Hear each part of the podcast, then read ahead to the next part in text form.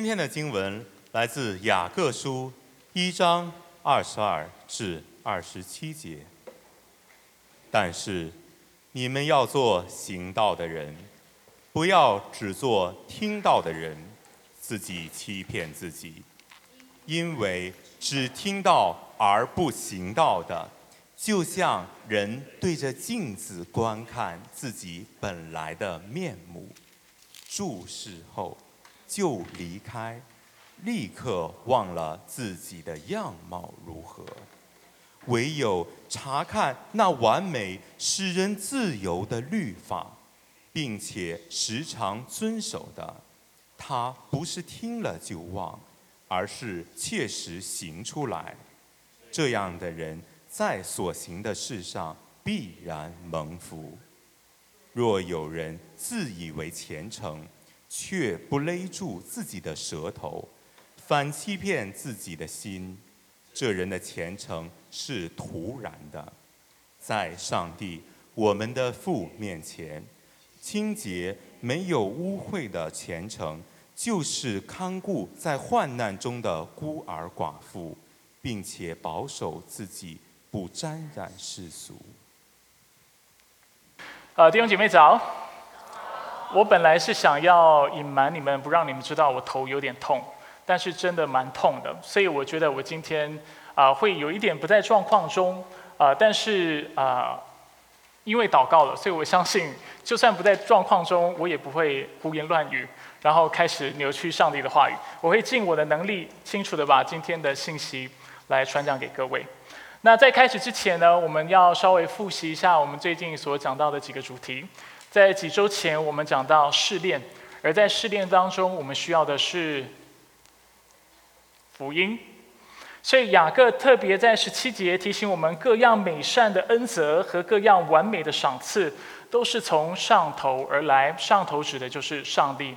在那天的讲道当中，我特别提醒弟兄姐妹，常常我们在试炼当中的时候，我们啊很容易做一件事情，就是我们到处去乱抓。我们会想要靠着人的手段跟人的能力去解决我们所面临的困难。但是在这里，雅各特别提醒我们，就是在试炼当中的时候，我们要特别警醒，因为我们很容易因为想要完成我们的目的的缘故，所以我们走偏了。雅各特别提醒我们，因为各样的恩泽、各样的美善是从上帝而来的缘故，所以我们应该寻求那恩赐的源头，就是上帝他自己。而当我们有了上帝的时候，我们就必要得到他所赐的祝福跟一切的美善。那我们怎么知道上帝会赐福给我们呢？在十八节，雅各提醒我们，因为上帝曾用真理的道生了我们，什么意思呢？就是在我们遇到试验的时候，雅各提醒我们，我们要去回顾我们是如何得救的。当我们得救的时候，我们所领受的恩典是何等的大，他是何等的爱我们。他爱我们到一个程度，他愿意让他的独生爱子耶稣基督为我们死在十字架上，使我们这些相信他的人能够在他里面得着新的生命，得着永生，跟得着盼望。如果我们领受的恩典是如此大的话，在遇到试炼当中，我们还怕什么呢？如果上帝能够叫人从死里复活的话，在试炼当中，我们怕什么呢？谢谢，上帝必要帮助我们。他过去曾经就把我们，如今他持续的要拯救我们，阿门。上周我们继续说到，就是在愤怒的时候，我们需要的也是福音。雅各告诉我们，如果我们想要胜过我们肉体或者是血气的怒气的时候，我们需要存温柔的心。二十一节，领受所栽种的道。雅各在这里指的道是什么道？他继续在二十一节后面，他说：“这道就是能救我们灵魂的道。”那因为这个形容，许多学者都认为这个道基本上指的就是福音。福音如何能够帮助我们呢？在在我们相信福音的时候，以西结告诉我们，上帝在那一刻就赐给我们一颗新的心，将心灵放在我们里面，又从我们的肉体中除掉实心，赐给我们肉心。他必将他的灵放在我们里面，使我们顺从他的律例，谨守遵行他的典章。所以，这里告诉我们，当我们领受福音的时候，我们也领受了两件事情：一件事情就是我们有了新的本性，另外一件事情就是他将他自己就是圣灵赐给我们，所以我们在啊想要发怒的时候，我们要怎么样胜过我们的怒气？借着提醒自己，现在在我里面的是圣灵，上帝在我里面，他能够帮助我。借着提醒自己，是的，虽然我不行，虽然遇到啊挫折、遇到攻击、遇遇到不如意的事情，我们就想要生气。但是圣灵提醒我们，虽然靠着我们自己，我们无法压抑自己的怒气，但是靠着圣灵，我们能够克服。阿门。那我们就紧接着讲到今天的经文了。我们看到，虽然福音在试炼和在怒气当中能够帮助我们，但是雅各不希望我们因此成为一个消极的基督徒，或者是只有在遇到试炼。遇到愤怒、遇到困难的时候，我们才来寻求他，才来寻求他的福音，才来寻求他的道。雅各希望我们也做一个积极的基督徒，就是在平常我们除了听到的时候，我们还要学习去行道。所以今天的主题呢，就是做个行道者。那今天呢，雅各在讲到道的时候，他不再是继续局限于福音。他接着把福音啊，应该说他把这个道展开，而是泛指上帝一切的话语。那在过去，大家也常听我讲，我过去还是啊非基督徒的时候，甚至不是个慕道友的时候，有很多基督徒跟我传福音。那每次他们跟我传福音的时候，我都不确定我听到的是好消息还是坏消息。大家还记得我为什么会这么说吗？因为虽然他们。嘴巴所传的是好消息，是耶稣基督为我们的罪而死，并且为我们的义跟永生而复活，这样治好的消息。但是当我观看他们生命的时候，我会觉得，哇塞！如果成为基督徒代表我要成为像这样的人的话，那我还是做个非基督徒好了，还比较自在一点。当时我记得有一些经历真的很讽刺，就是可能朋友跟我传完福音嘛，跟我聊到信仰，说哎来教会啊，然后跟我传福音，传完福音以后，他就开始讲八卦，他就开始跟我分享谁谁谁很差劲，或者是跟其他的朋友、其他的基督徒就在讲说啊，你知道谁谁谁怎样怎样怎样，就开始批评其他的基督徒。当时他不知道我心里在想什么，我很沉默，但是我心里的想法是哇，如果你在。就是基督徒的背后都会这样去论断其他的基督徒，跟批评你在主里的弟兄姐妹、你的家人的话，因为他们常常说，呃，基督就是成为基督徒，我们就成为一家人嘛。那我心里想，我是个非基督徒，你在背后都是怎么说我的？当时我心里面就有一个很大的疑问，所以这是一个我会遇到一个状况。另外一个状况呢，就是有些时候我会接到教会打来的电话，说：“嗨，Charlie，你好吗？啊，很好。哎，你好久没来教会了。哦，对呀，最近比较忙。”啊，我们最近有一个什么什么的活动，你要不要来啊？那我有些时候会会去，有些时候会不会去。那如果不去的话，电话要来，嘿，Charlie，你好啊，最近好吗？还好啊。哎，怎么没看到你来小组啊？你要不要来小组？然后每次打电话给我，好像就是要我去小组去聚会跟去参加活动。然后过了一段时间，然后每次当我参加完，如果又没有出现的时候，不会有人关心我。然后。就会再过几个月，又有人打来了，说：“哎，Charlie 啊，就是最近又有活动了，要不要来参加？”当时我也觉得很纳闷，我就觉得他到底是关心我还是还是教会是不是有一个什么业绩的系统？就是说他收到命令跟接到呃上层来的旨意的时候，他就是要跟我联络，然后邀请我去参加活动。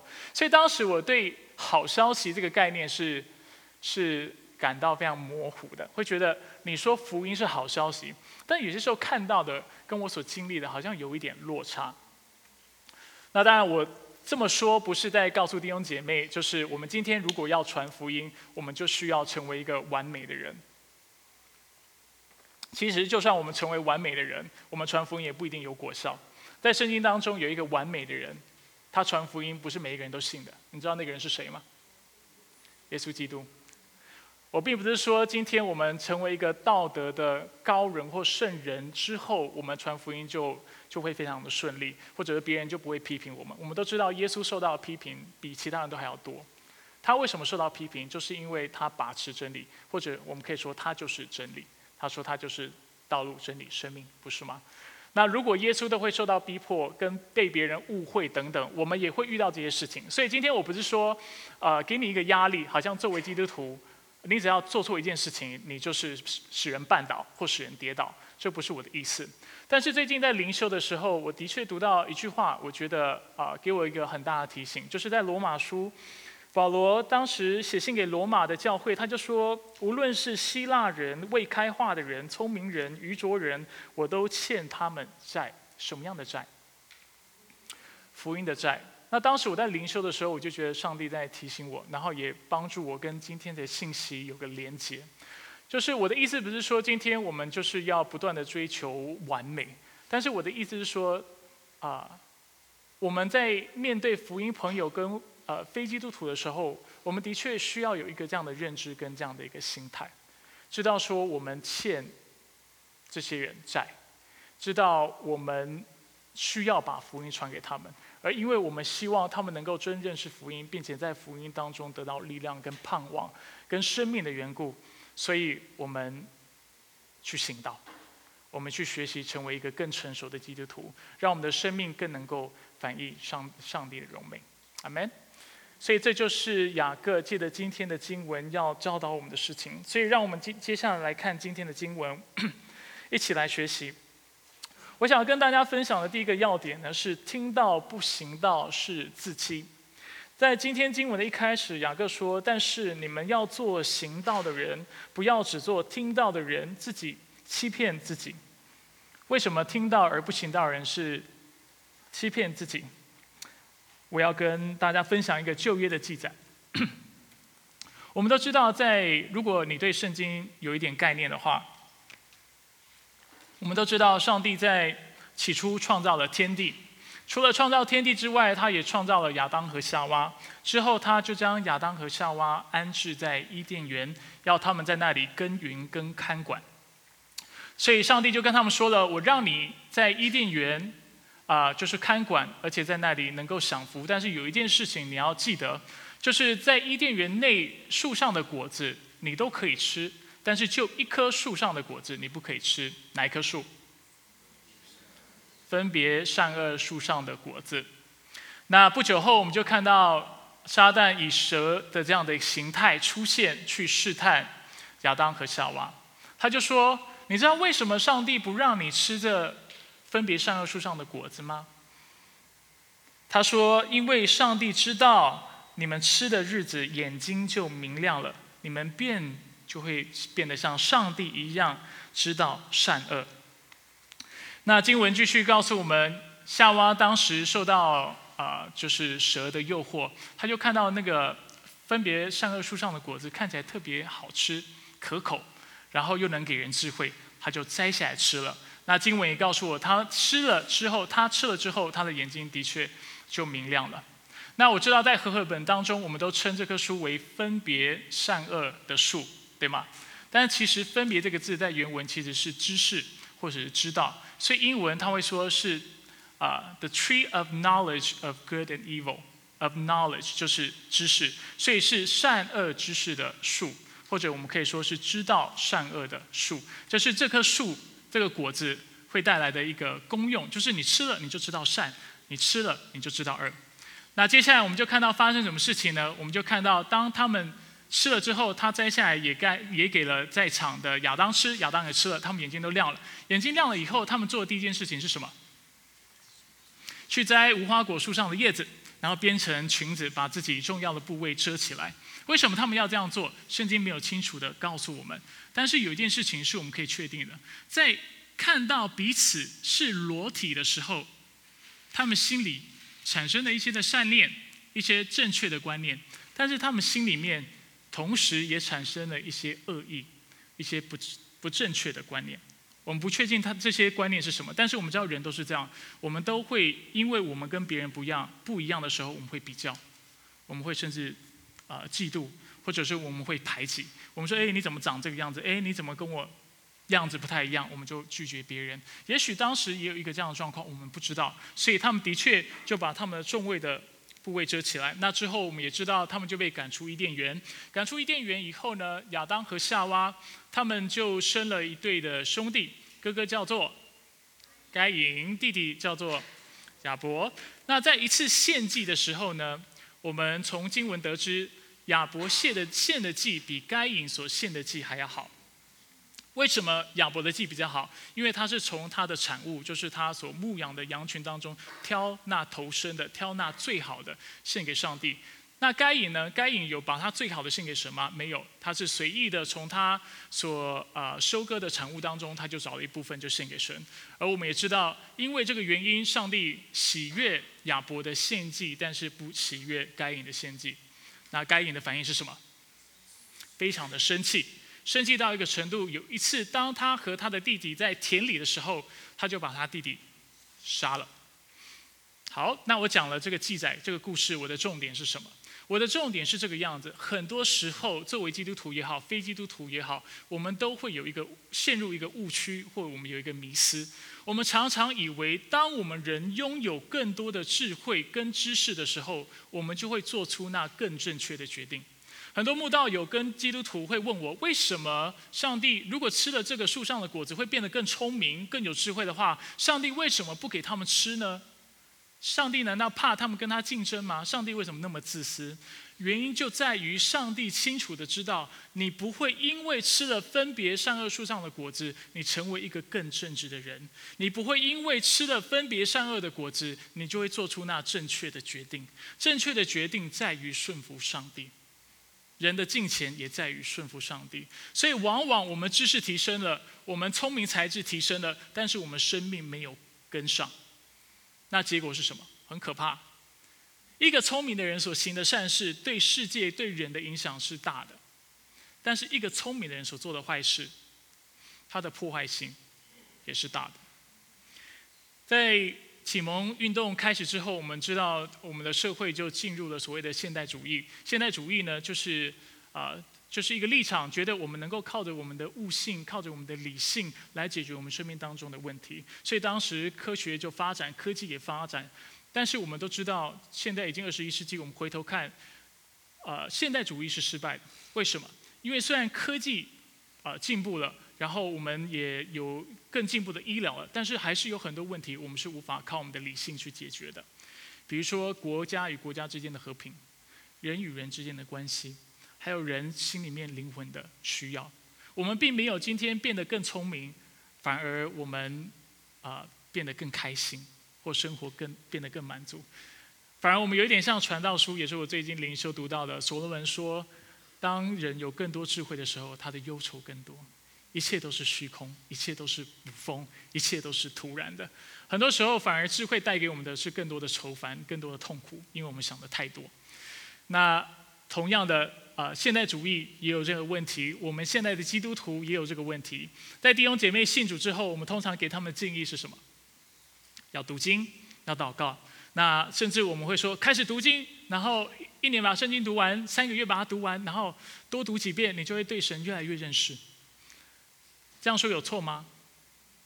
也不算错啦，但是不完整。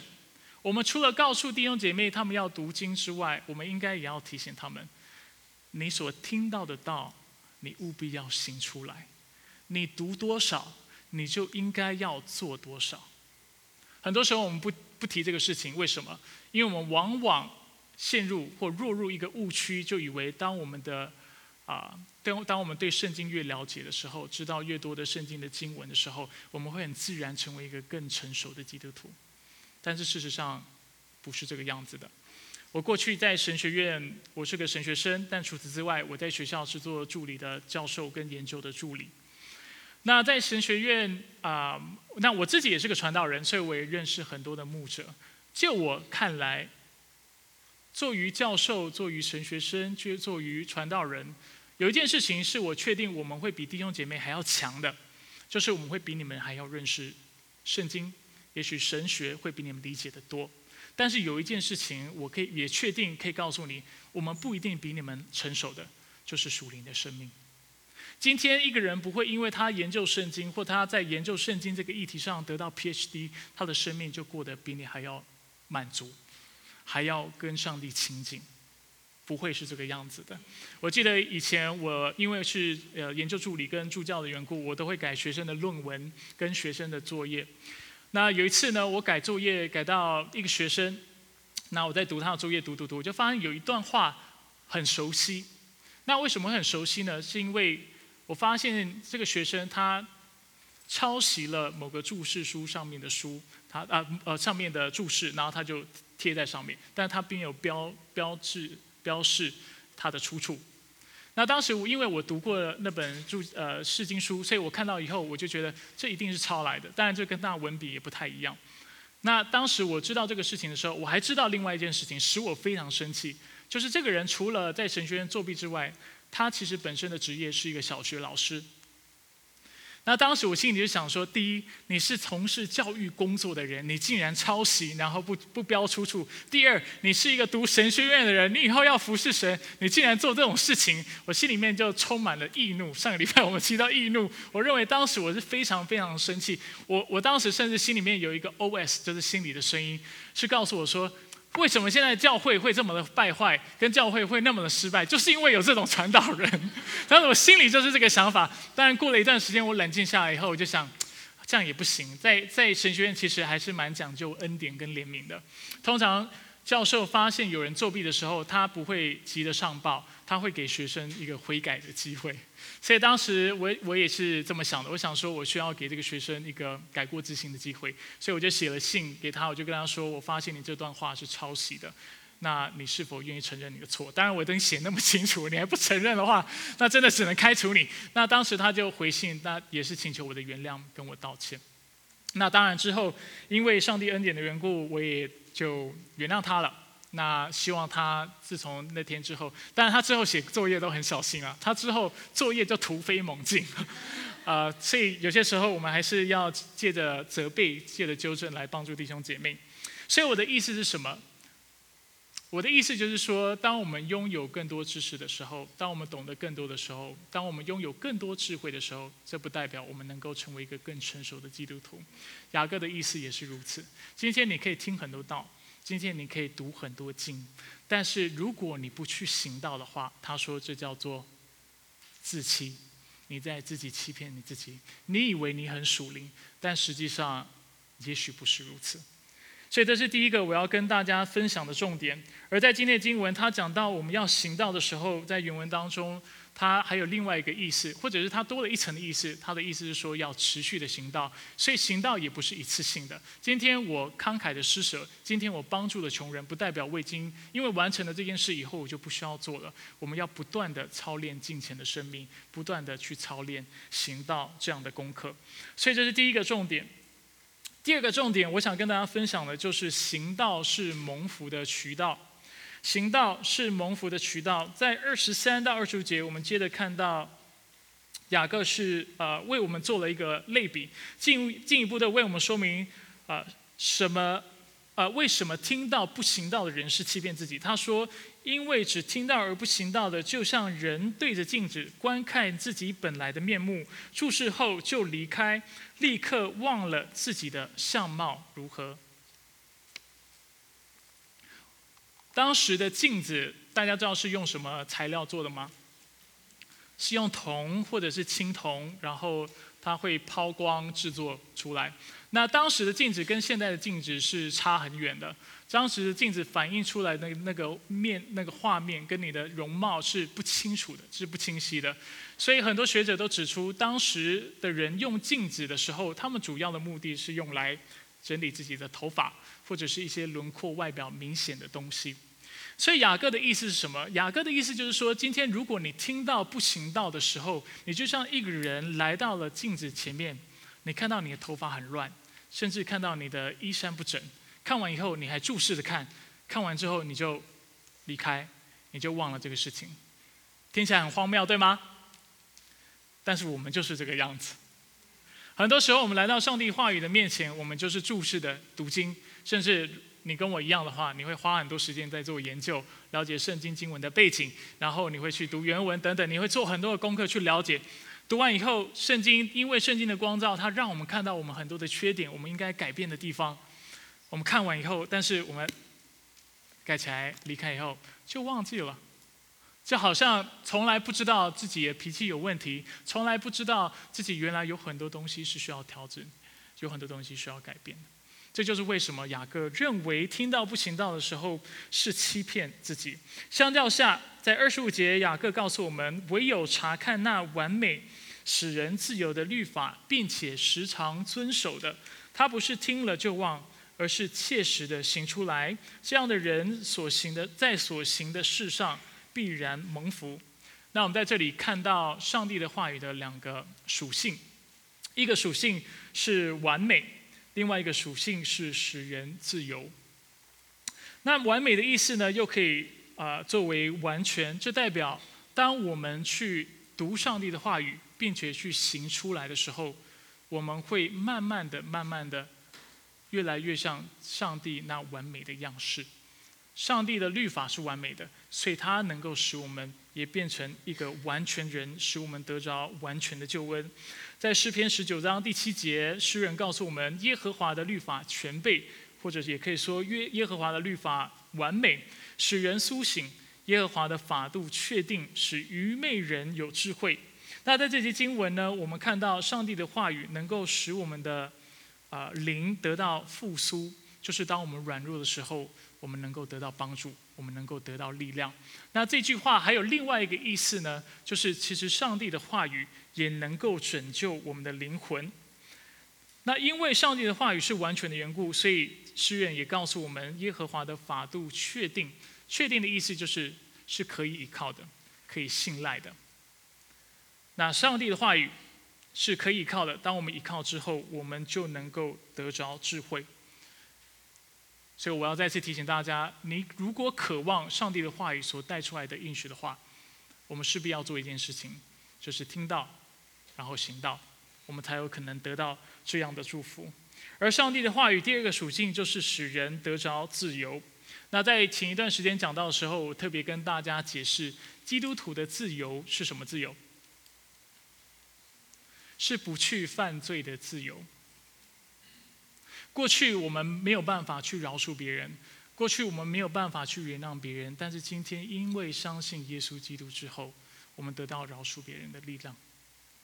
过去我们可能是呃只关心到自己的需要，我们不自主的只注意到自己是自私的，但是信了耶稣基督之后，我们开始有了关心别人的自由，或者我们过去有讲谎话。的恶习，那因为上帝的话语，我们今天有了说实话的自由。过去我们看到别人比我们的成就，住的房子比我们大，开的车比我们好，啊，所有的施工比我们大，事业做得比我们成功的时候，我们就嫉妒，我们就羡慕。但是如今我们有一个自由，就是跟他们一起庆贺的自由，为他们感到开心的自由，因为上帝真的大大的赐福给他们。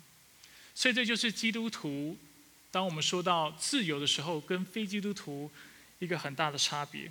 在我们不认识主，或者是刚成为基督徒的时候，我们会往往觉得，就是跟随上帝的话语是一个束缚。我常常会听到人家说，圣经的话就是感觉信耶稣很麻烦，就信耶稣耶呃耶稣之后会给自己很多的道德规范。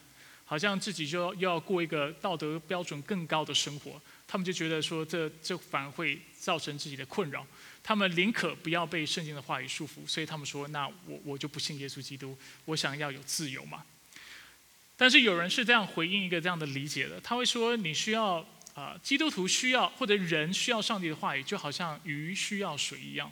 今天你试想一个状况，就是今天有一个水缸，水缸里面有一只鱼，然后你今天做一件事情，就是你拿了渔网，你把鱼捞出来，然后把它放在地上，然后你刚刚说，哈哈哈，你终于得到自由了。从今天以后，你不在这水里有自由，今天你在地上也能够有自由，你可以自由的行走在地上，你要做什么就做什么，你终于得到自由了，你成为那两栖类的动物了。如果这只鱼会说话的话，他会说。你疯了，把我放回去，对不对？这就是自由。所以很多时候，我们以为圣经的话语是一个束缚，但实际上，圣经的话语是使我们得到自由的工具跟帮助。我举过另外一个例子，大家也很熟悉，就是钢琴家的例子。我说过，我们都很羡慕一个音乐人或一个钢琴家在台上演奏的时候是淋漓尽致的，他是能够即兴的，然后能够。尽就是很痛快的表达他的音乐情绪，我们就羡慕。但是我们往往忽略他在背后下了多少的苦功，花了多少时间练习同样的音阶，练习同样的基本技巧，一直到他熟练了之后，他才有办法在台上这样子去展示自己，去表演，去表达。那同样的基督徒，很多时候我们渴望自由，但是我们以为自由是不受圣经话语的束缚，这叫自由。但事实上不是这个样子，因为上帝创造你，创造这个世界。所以你需要了解它的规则是什么，它的游戏规则是什么。你要认识他的话语，而且按着他的话语去顺服他，而且去跟随他的时候，你才能得到真实的心灵上的自由。阿门。所以为什么我们要不只做个听到的人，也要做一个行道的人？因为雅各在二十五节后面告诉我们，因为这样的人在所行的事上必然蒙福。你想要得到上帝的祝福吗？很多时候我们会有一个问题，就是我是基督徒了，我也参与聚会了，为什么我在主里就没有得到其他基督徒有的平安、喜乐、满足呢？很可能其中一个原因，就是因为你听到了，但是你没有去行道。很多的祝福是来自于我们的行道，是比受更为有福。对不对？这就是一个很好的例子。所以，像雅各在今天经文特别提醒我们：，我们除了听到，我们要去行道。第三点，行道呢是内外精修。除了行道是我们啊蒙福的渠道之外，雅各接着帮助我们看到，一个行道的人是会同时将上帝的话语运用在自己外在的言语、外在的行为，同时又运用在自己内在的心智的。他不是只是在外表。他会应用上帝的话，他在内心也会应用上帝的话，是内外精修的。二十六节到二十七节，他说：“若有人自以为虔诚，却不勒住自己的舌头，反欺骗自己的心，这人的虔诚是徒然的。在上帝我们的父面前，清洁没有玷污的虔诚，就是看顾在患难中的孤儿寡妇，并且保守自己不不沾染世俗。”突然发现一件事情，我头不痛了。感谢主。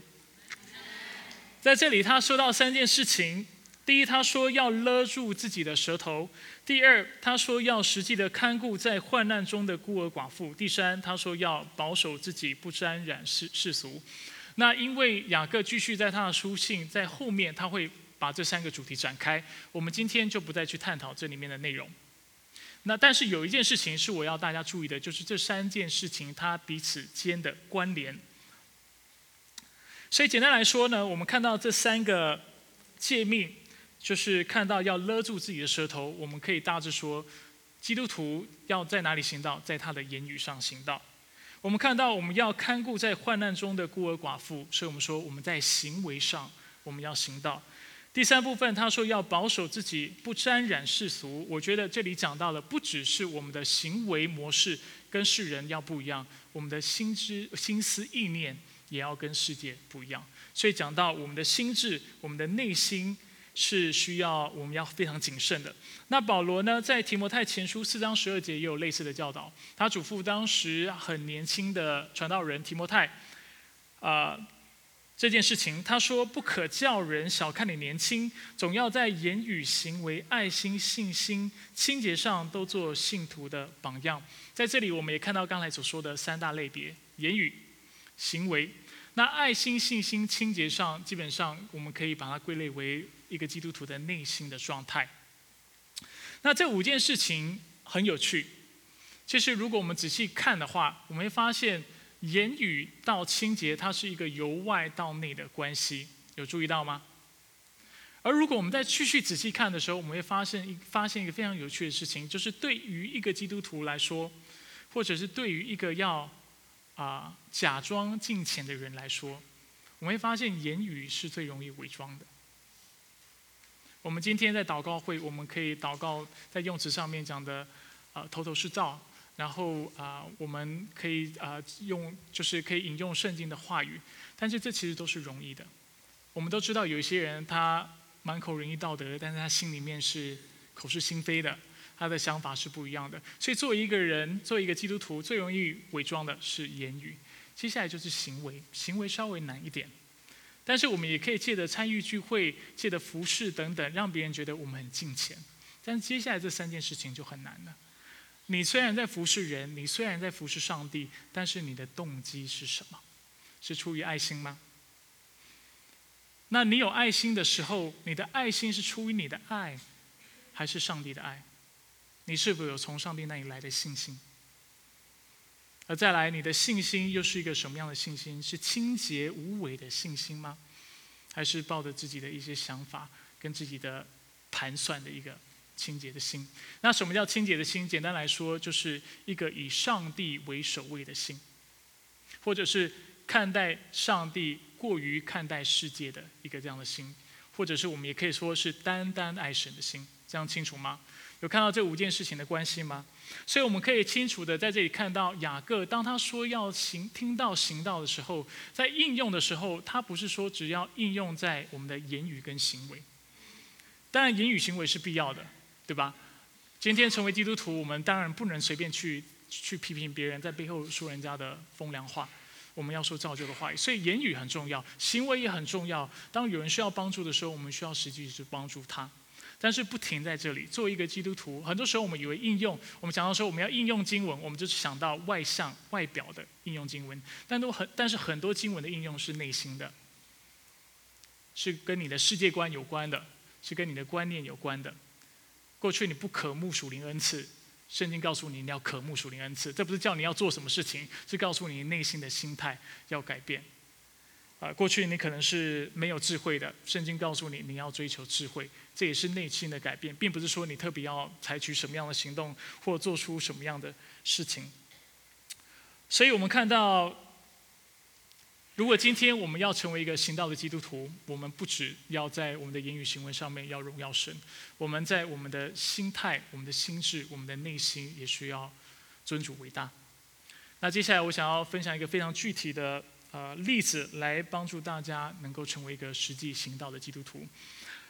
有一个《纽约时报》的专栏作家，他叫做 David Brooks，叫做大卫·布鲁克斯。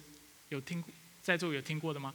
应该没有。一般就是你要专关注美国的报纸，才比较容易会注意到这样的人。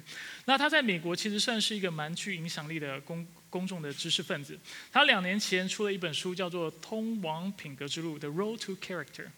那这本书出版之后呢，他在《纽约时报》跟在亚马逊上面都成为一个就是第一畅销的书。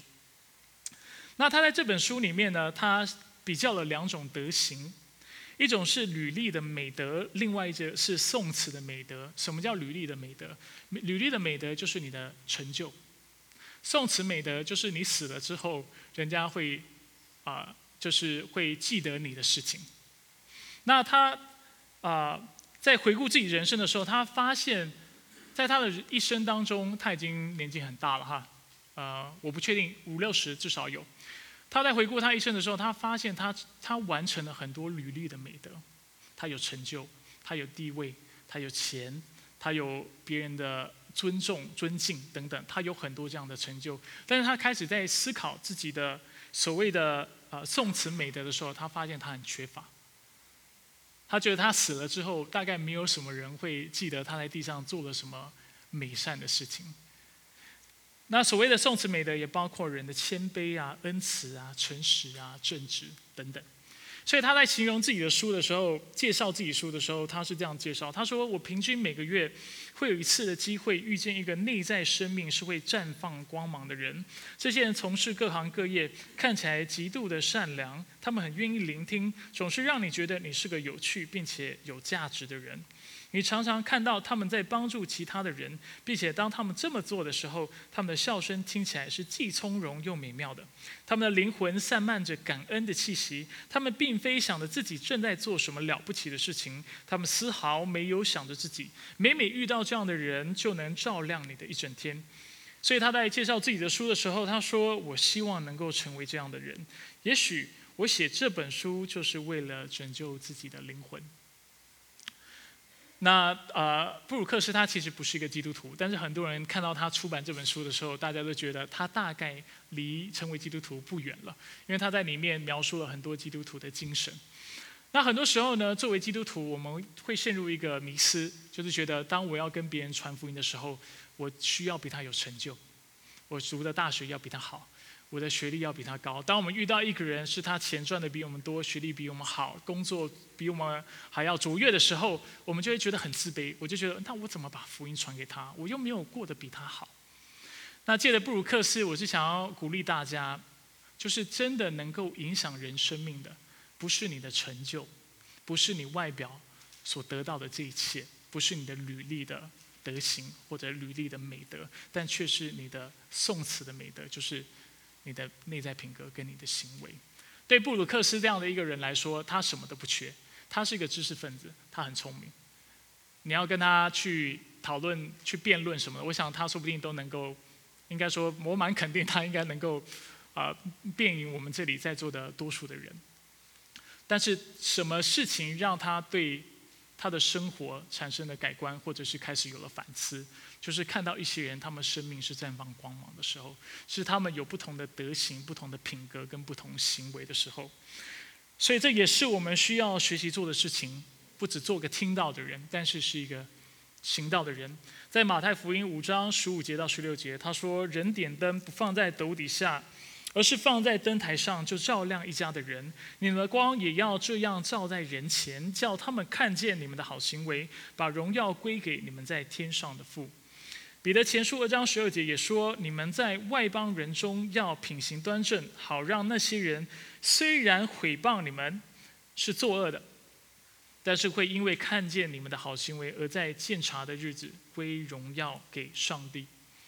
当我们的生命不只是听到，而且行道的时候，我们就可以开始产生影响力。当不信主的人看到我们的生命是散发如此光芒，是有如此魅力的生命的时候，他们就会想要来亲亲近你。他们就会问你：你为什么会有这样的盼望？